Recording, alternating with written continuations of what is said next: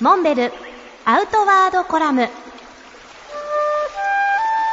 ーモンベルの辰野勇です。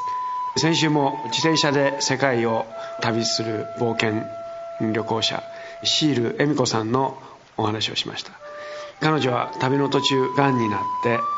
日本に帰国し何度も手術もしくは抗がん剤治療等々ありとあらゆる手段を尽くしてがんと戦ってきましたが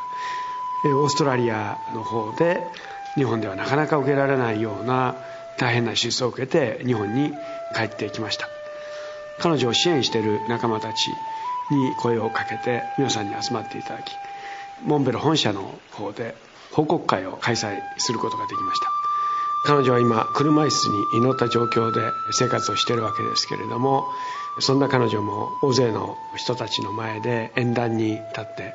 元気に今まで彼女が受けてきた治療の話そして思いを語ってくれることができました。私も3年前には大腸がんの手術ということを経験して実際自分の生死命と向き合う機会があったわけですけれども彼女の話を聞いてとても波の人間では耐えられないような大きな手術とそして大変な思いをされてきたわけです。にもかかわらず彼女のその思いはいまだに彼女の夢である世界一周を完結するという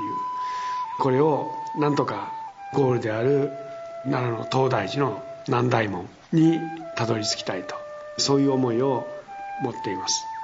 受講者の中からいろんな質問も出ました。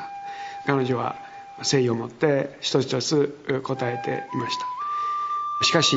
僕はまあその後え皆さんに挨拶する中で彼女は本当にすごいスーパーウーマンだけれども質問された方々には恵美子ちゃんがどういうふうにしたいかということを聞くその以前に自分自身に問いかけてもらいたい。自分がこれから何をしたいかという人生の主役はあなたなんだからということを申し上げました。恵美子ちゃんもそれには同意をしてくれました。あくまで自分の人生そのものの主役は自分ですからそんな人生を大切にしていただきたい。そんな思いでお話を締めくくりました。